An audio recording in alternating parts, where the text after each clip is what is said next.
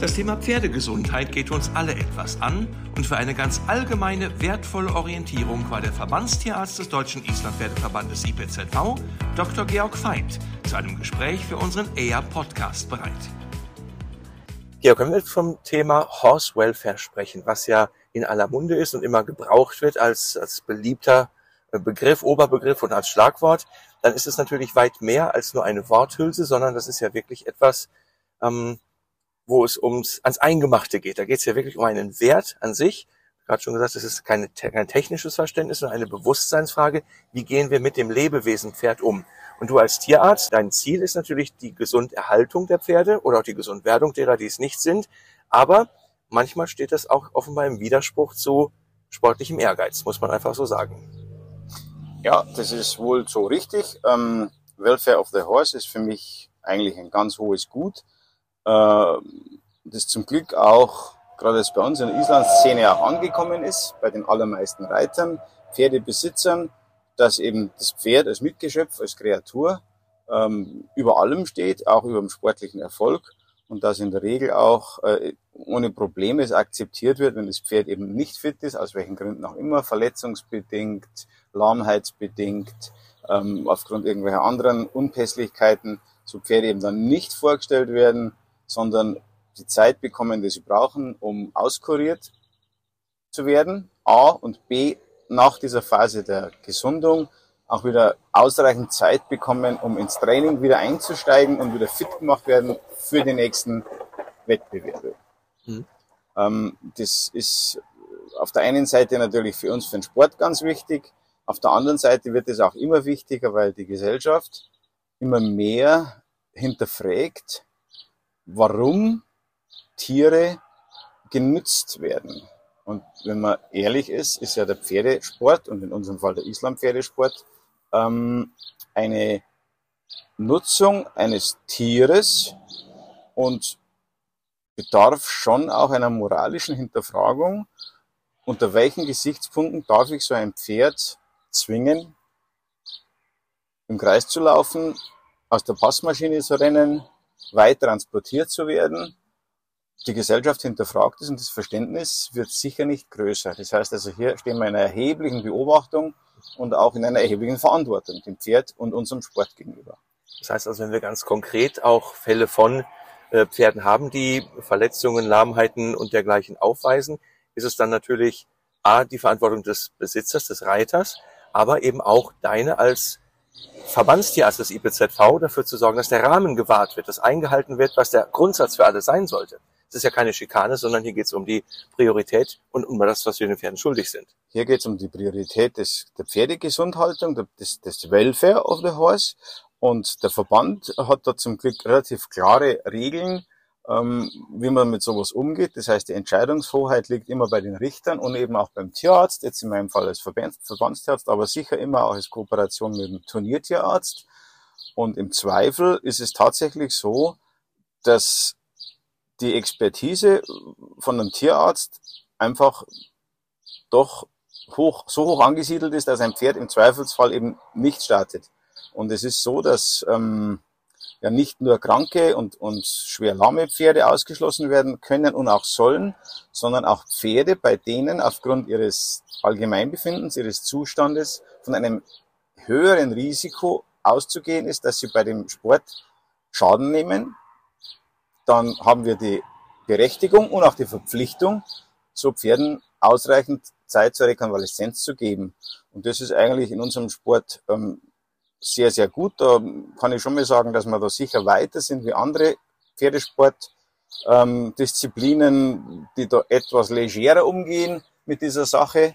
Ähm, dieses Gut möchte ich eigentlich behalten und das war eigentlich in den vielen, vielen Jahren, wo ich Verbandstierarzt bin, immer meine Triebfeder, dass ich ohne Rücksicht eigentlich auf, auf Reiter, auf, auf Turniererfolg, auf Art und Größe des, des, des Turniers entscheiden konnte und da hat mich der Verband immer unterstützt, auch in schweren ähm, äh, Entscheidungen, dass ich fürs Pferd entschieden habe. Und das ich ja weiter so machen.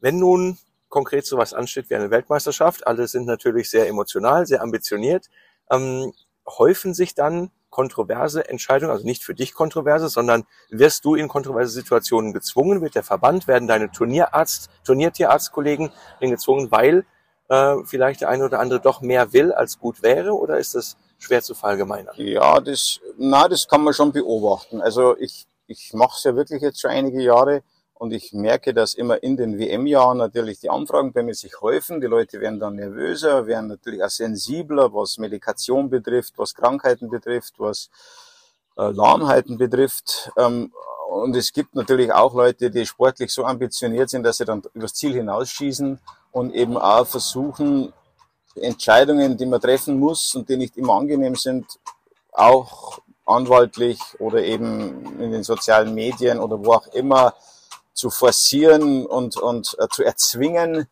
Ähm, das passiert eigentlich vor allem in den Weltmeisterschaftsjahren.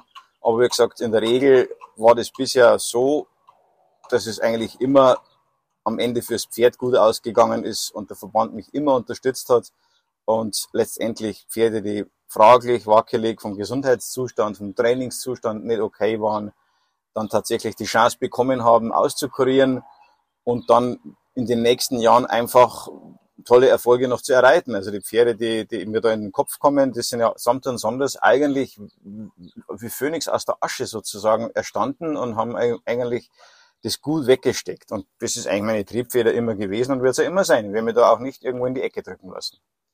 Das heißt doch, dieser Schutz kommt im Endeffekt den Pferden und auch, wenn man es etwas weiter spinnt, auch den Trainern, Haltern, Züchtern, allen, die daran hängen in der Kette, entgegen, weil das wieder gesundete Pferd natürlich einfach die Chance hat, genau. umso erfolgreicher zu sein, als in dem Moment sein. mit dem genau. Fragezeichen dran. Genau, und das ist einfach eine Frage des Tierschutzes, ganz eindeutig. Und das Tierschutzgesetz verbietet, ähm, Tieren Leistung abzuverlangen, zu der sie momentan nicht in der Lage sind. Das ist eine ganz klare Sache ähm, und verbietet auch ohne vernünftigen Grund dem Pferd oder Pferd in unserem Fall einem Tier Schmerzen und Leiden zuzufügen. Äh, und da sind wir eigentlich, und ich wiederhole mich jetzt, ich glaube vielen Pferdesportdisziplinen voraus und werden uns da auch nicht zurückdrücken lassen oder in irgendein Schema pressen lassen, mhm. sondern werden nach wie vor dieses ähm, gut hochhalten und einfach für die Pferde entscheiden. Lass uns vielleicht ganz kurz den Bogen schlagen zu einem Teilthema dieses gesamten ja. Bereiches. Das ist das äh, häufig sehr kontrovers schon diskutierte Thema Reitergewicht. Ja. Das ist etwas, was sicherlich an ähm, Beobachtungsintensität zunimmt. Das wird äh, propagiert an vielen, äh, auf vielen Plattformen, dass einfach dort eine Formel gefunden werden soll, eine, äh, eine Berechnung, nachdem man sagt, das ist das Pferdegewicht, das darf das Reitergewicht sein. Ähm, wenn du das einfach mal ganz frei für dich äh, beurteilst. Wo stehen wir dort? Wo sollten wir hin? Hast du eine Idee, wie man damit umgehen könnte, bitte?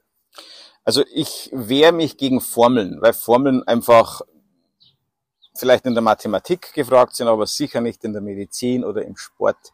Ich denke, da muss man das Ganze ein bisschen vorsichtiger angehen und wir sind da auch schwer am Diskutieren.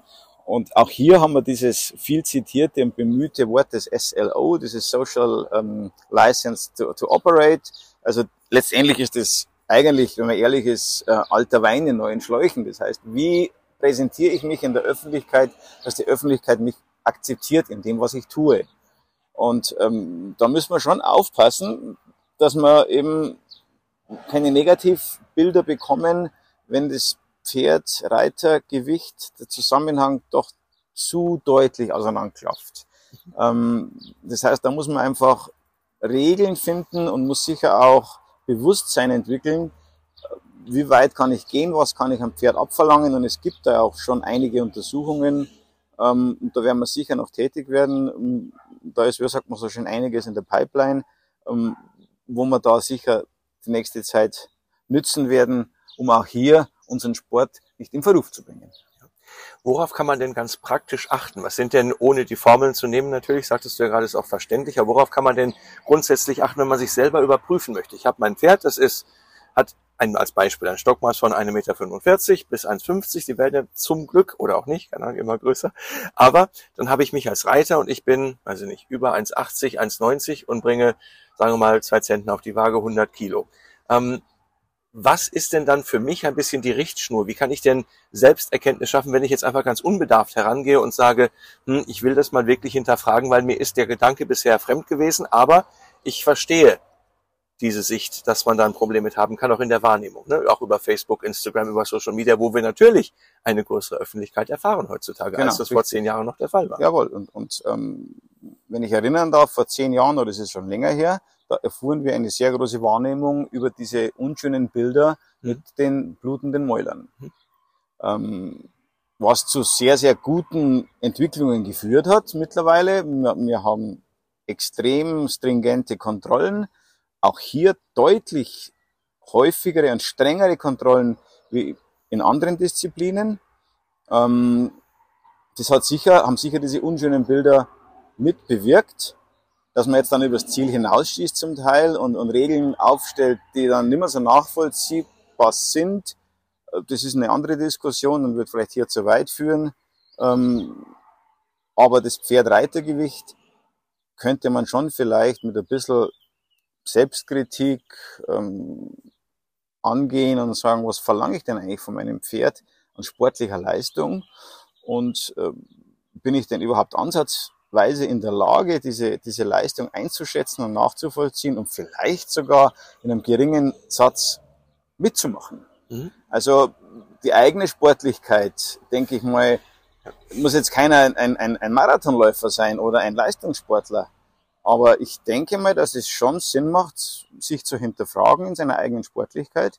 Und dann wären wir, glaube ich, schon einen ganzen Schritt weiter mhm. und könnten wir auf diese Prozentzahlen und auf diese äh, Formeln, die uns wieder einengen, verzichten. Mhm wäre so meine, meine Idee, mein Ansatz. Das heißt, es ist auch Teil eigentlich davon, wenn wir es mal so nennen wollen, Respekt und Wertschätzung dem Pferd gegenüber, dass wir selber auch mal auf uns schauen, weil Pferde kriegen alles an Raufutter, Kraftfutter, Kügelchen, Pülverchen, genau. Elixieren, was es heute gibt.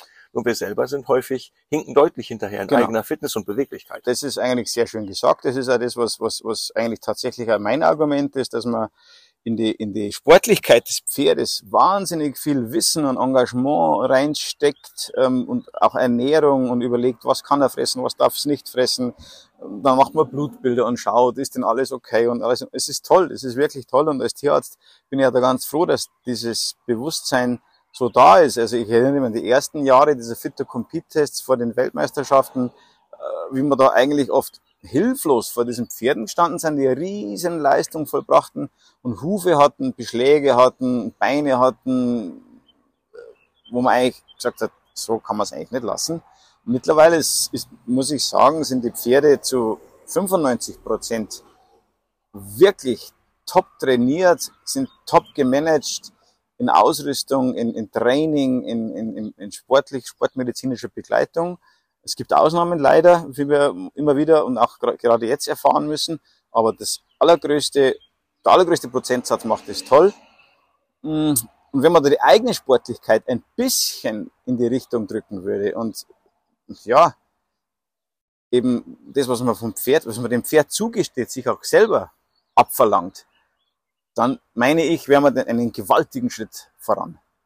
Was ist dein allgemeiner Wunsch an Pferdehalter und Turnierreiter oder auch Freizeitreiter allgemein in der Island-Pferdewelt? Was beobachtest du über die Jahre, was dir ein Anliegen ist, dass du sicherlich mit deinen eigenen Patienten im Kleinen oder auch vielleicht mal im Größeren formulieren kannst, aber wenn du das mal etwas allgemein darlegen sollst oder möchtest. Was ist das, was dich besonders bewegt und was wünschst du dir? Also was mich besonders bewegt, ist zum einen, was mich eigentlich glücklich macht, ist, dass ich eben beobachten konnte die letzten Jahre, dass ähm, das Wissen ums Pferd, um die Pferdehaltung, und hier spreche ich vor allem fürs Islandpferd natürlich, enorm zugenommen hat. Dass die Leute wirklich sich schlau machen, ähm, was sie ihrem Pferd abverlangen, ähm, was mich stört und wo ich so ein bisschen auch enttäuscht bin vielleicht, dass das Bewusstsein für, für krank und gesund etwas verschwimmt und hinterm sportlichen Ehrgeiz zurückbleibt. Das heißt, alle haben Verständnis, wenn das Pferd in Ruhephasen ist, dann kann es Pause machen, dann kann es auskurieren.